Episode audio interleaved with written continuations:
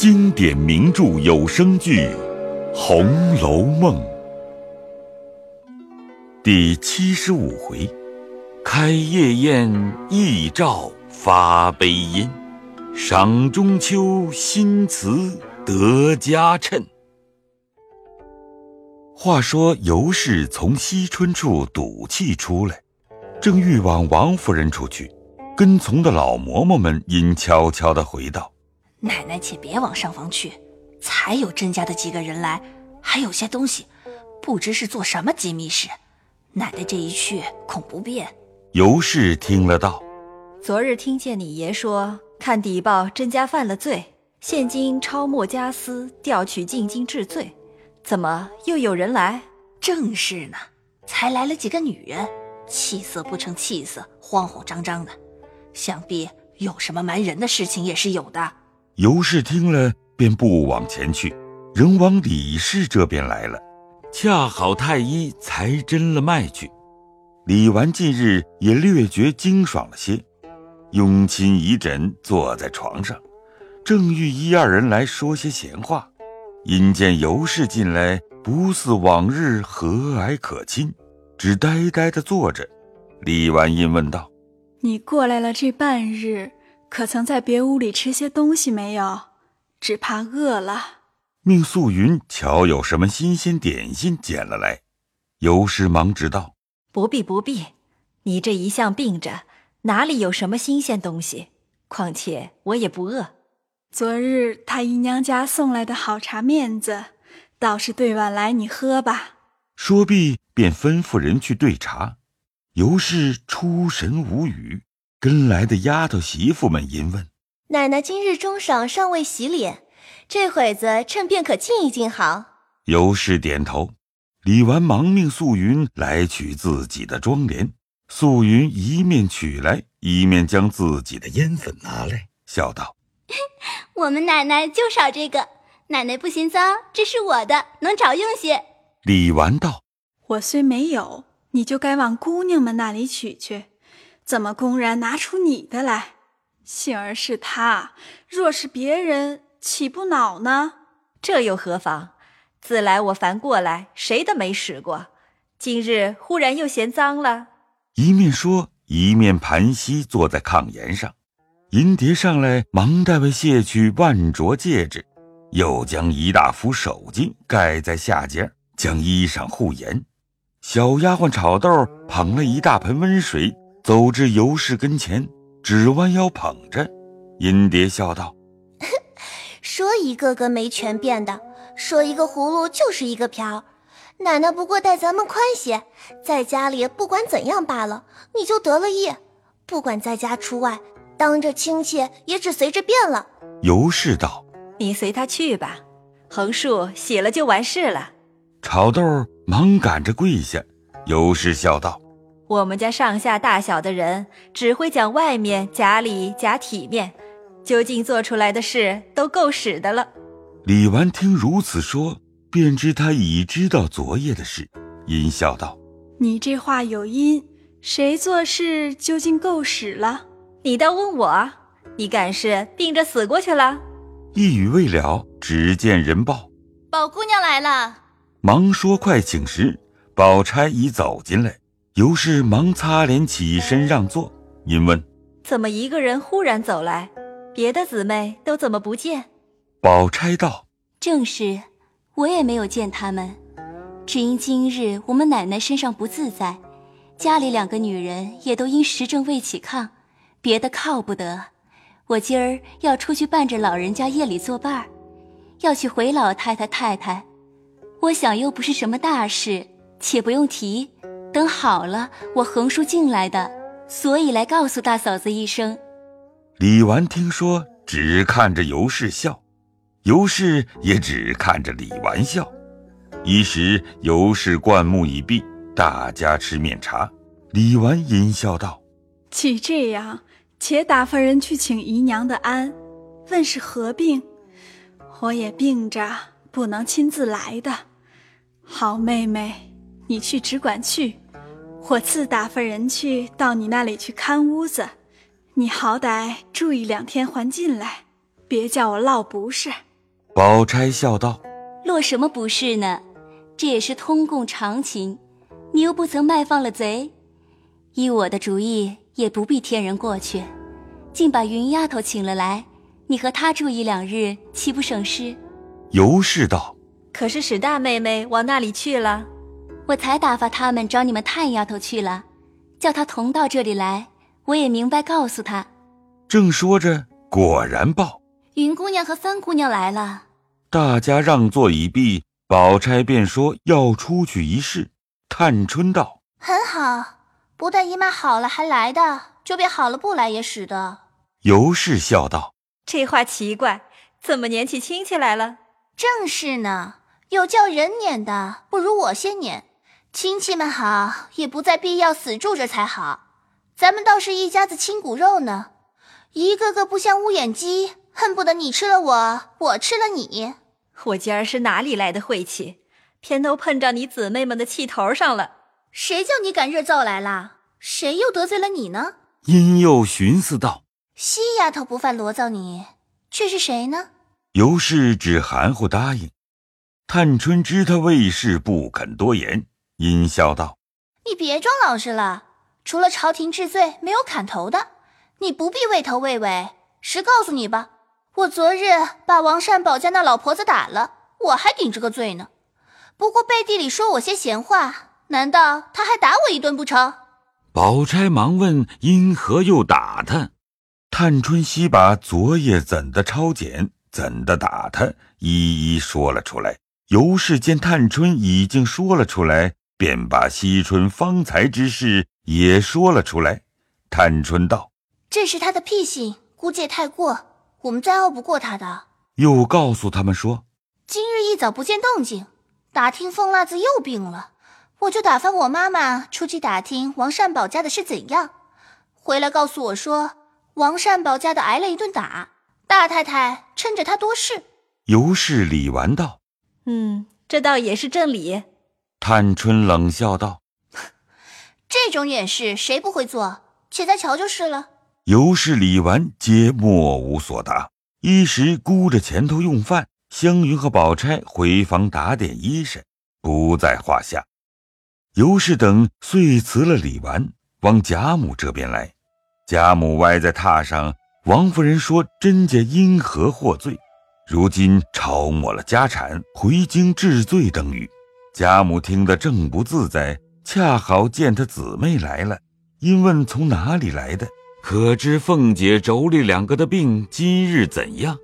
尤氏等忙回道：“今日都好些。”贾母点头叹道：“咱们别管人家的事，且商量咱们八月十五日。”赏月是正经，王夫人笑道：“都已预备下了，不知老太太捡哪里好？只是园里空，夜晚风冷，多穿两件衣服何妨？那里正是赏月的地方，岂可到不去的？”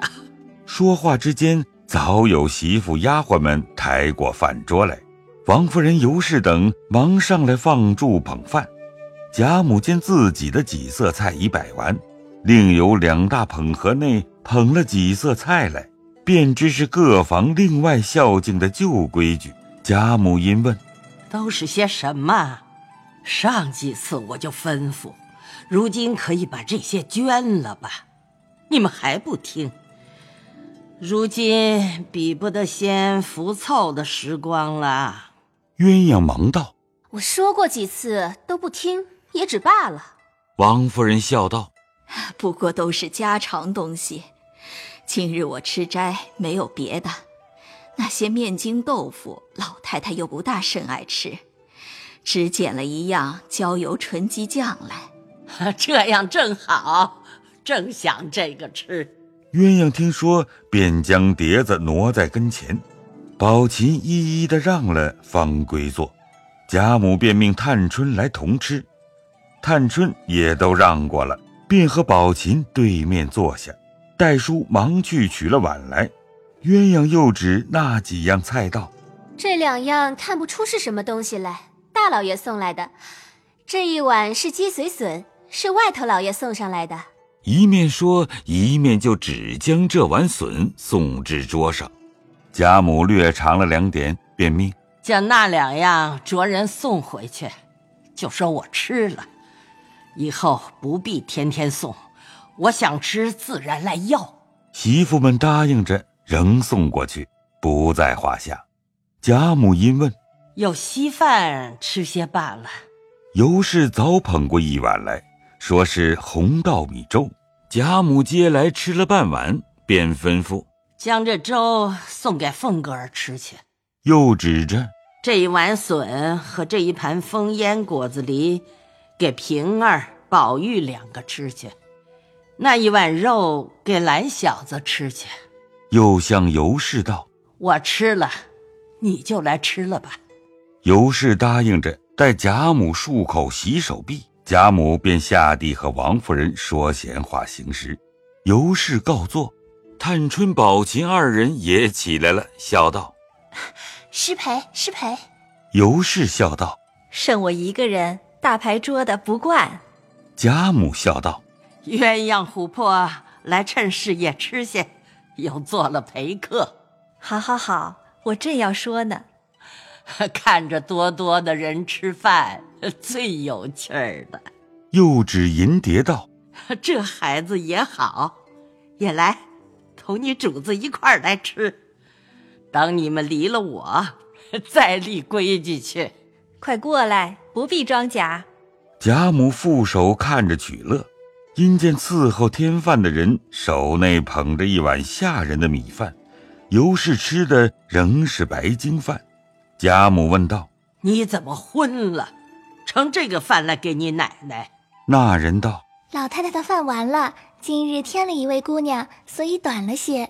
鸳鸯道：“如今都是可着头做帽子了，要一点富裕也不能的。”王夫人忙回道：“这一二年旱涝不定，田上的米都不能按数交的，这几样细米更艰难了，所以都可着吃的多少关去，深恐一时短了，买的不顺口。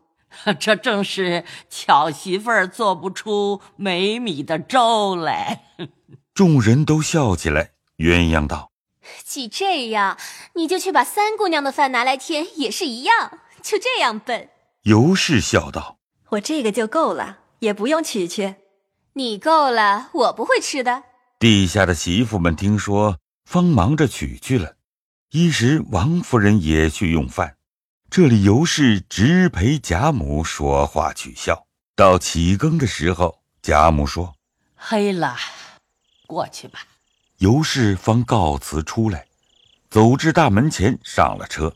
银蝶坐在车沿上，众媳妇放下帘子来，便带着小丫头们先直走过那边大门口等着去了。因二府之间相隔没有一箭之路。每日家常来往，不必定要周备。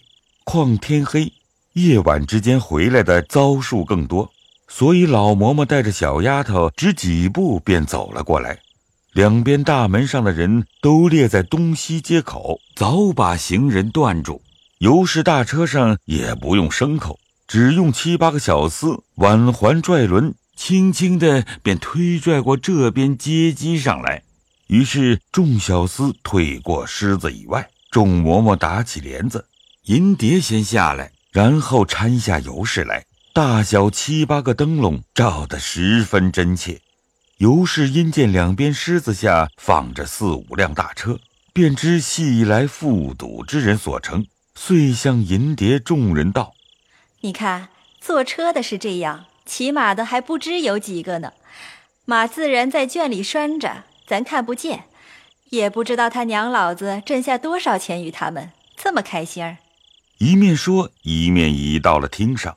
贾蓉之妻带领家下媳妇丫头们，也都秉烛接了出来。尤氏笑道：“陈日家我要偷着瞧瞧他们，也没得变。今儿倒巧，就顺便打他们窗户跟前走过去。”众媳妇答应着，提灯引路。又有一个先去悄悄的知会服侍的小厮们，不要失惊打怪。于是尤氏一行人悄悄的来至窗下，只听里面称三赞四，耍笑之音虽多，又兼有恨五骂六，愤怨之声亦不少。原来贾珍近因居丧，美不得游玩旷朗，又不得观幽闻乐作浅，无聊之极，便生了个破闷之法。日间以习社为由，请了各世家弟兄及诸富贵亲友来校社。因说：“白白的只管乱射，终无裨益。”不但不能长进，而且坏了式样，必须立个罚约，赌个利物，大家才有勉励之心。因此，在天香楼下剑道内立了谷子，皆约定每日早饭后来设谷子。贾珍不肯出名，便命贾蓉做局家。这些来的皆系世袭公子，人人家道丰富，且都在少年。正是斗鸡走狗、问柳平花的一干游侠纨绔，因此大家议定每日轮流做晚饭之主，每日来设，不便独扰贾蓉一人之意。于是天天宰猪割羊、屠鹅鹿鸭，好似临潼斗宝一般，都要卖弄自己家的好厨艺、好烹刨。不到半月功夫，贾赦、贾政听见这般，不知就里，反说这才是正理。文既误矣，武士当亦该息，况在五印之属。两处遂也命贾环、贾从、宝玉、贾兰等四人于饭后过来，跟着贾珍习射一回，方许回去。贾珍志不在此，再过一二日，便见次以歇臂养力为由。晚间或磨磨骨牌，赌个九冬而已。